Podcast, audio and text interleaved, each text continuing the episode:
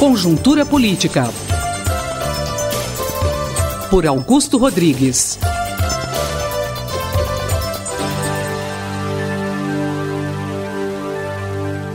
A crise política que vivemos hoje não está revelando somente o fim do ciclo de vida e de hegemonia do PT, não é?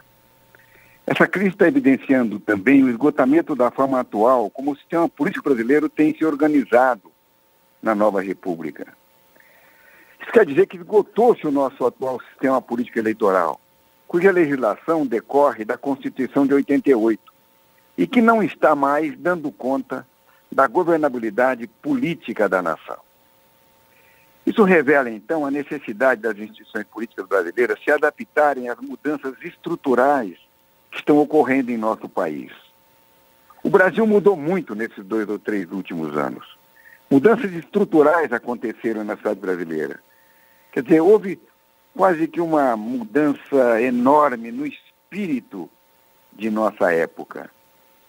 Nestes últimos anos, o Brasil está passando por alterações estruturais que estão determinando e conformando os acontecimentos conjunturais na política, na economia e na vida social do país, que representam mudanças de fundo, que vieram para ficar e que vão imprimir alterações duradouras na história e na cultura de nosso país.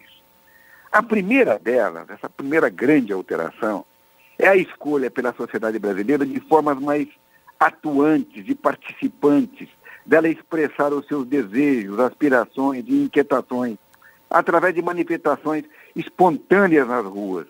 O que aconteceu massivamente a partir de 2013, inclusive agora em 2015 e 2016, com a volta do movimento estudantil secundarista para as ruas e para dentro das escolas, demonstrando que a sociedade não aceita mais a forma de fazer política usada nos últimos 30 anos. Através dessas manifestações, a sociedade tem passado uma mensagem clara para nossas elites políticas. Ela quer um novo jeito de fazer política no Brasil. Eu tenho falado aqui muito sobre isso. Por outro lado, já no terreno das instituições, também quase tudo tem mudado. O enorme protagonismo do judiciário esses últimos anos no Brasil também tem caráter duradouro, tendo chegado para ficar. Mas o mesmo não tem ocorrido com o sistema político brasileiro. Aí que está o nosso problema. A sociedade se modernizou, mas o nosso sistema político continua arcaico, apresentando disfuncionalidades evidentes que impedem o seu eficiente funcionamento. Esse desalinhamento entre as mudanças na sociedade brasileira e o comportamento da classe política é que explica a atual crise do governo Temer, que está longe de terminar. Ela está apenas começando. É surpreendente que o presidente Michel Temer não tenha percebido e levado em conta, na montagem de seu ministério, as enormes mudanças estruturais ocorridas nas instituições do judiciário de nosso país e no sentimento de indignação da opinião pública, refletidas cotidianamente nos órgãos de comunicação nacionais. E é impressionante, depois de tudo que aconteceu nesses últimos tempos, o fato do governo atual ter cometido os mesmos erros da gestão Dilma que está saindo. Isso mostra o quanto a classe política continua usando os mesmos paradigmas, a mesma forma velha, arcaica, atrasada, sem ouvir a sociedade e sem se dar conta do quanto precisa mudar a sua maneira de fazer política no Brasil. Por essa razão, a instabilidade política continuará. Já caíram dois ministros, o do Planejamento e o da transparência, fiscalização e controle. Nos próximos dias vão cair mais alguns, outros membros da equipe principal do governo.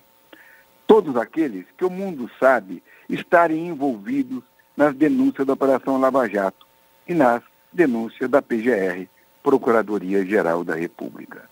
Pois agora chegou a vez das investigações sobre os políticos do PMDB. Sendo este um governo do PMDB, é certo, por isso, que vamos ter pela frente muita turbulência, muita instabilidade. E não há, então, como tirar uma conclusão. O nosso sistema político eleitoral está absolutamente desalinhado, inadaptado, não convergente com os avanços recentes de nossa sociedade civil. A legislação partidária e eleitoral precisa mudar através de uma profunda reforma eleitoral. Mas não é só isso. Os nossos partidos políticos também estão exângues, sem condições de enfrentar e dar soluções para os problemas de nossa coletividade. Todos eles, todos os partidos, do PT ao PSDB.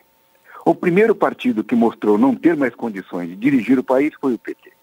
Agora estamos vendo os líderes do PMDB revelarem a sua forma não contemporânea de fazer política. Um a um, sendo atingidos pelos obuses de Curitiba, auxiliados pela grande imprensa de nosso país. Mas não é bom que tenhamos ilusões. Nossos partidos tradicionais envelheceram. Muitos que até pouco tempo estavam na oposição também envelheceram. E este é o grande desafio deste governo de transição, do governo Temer.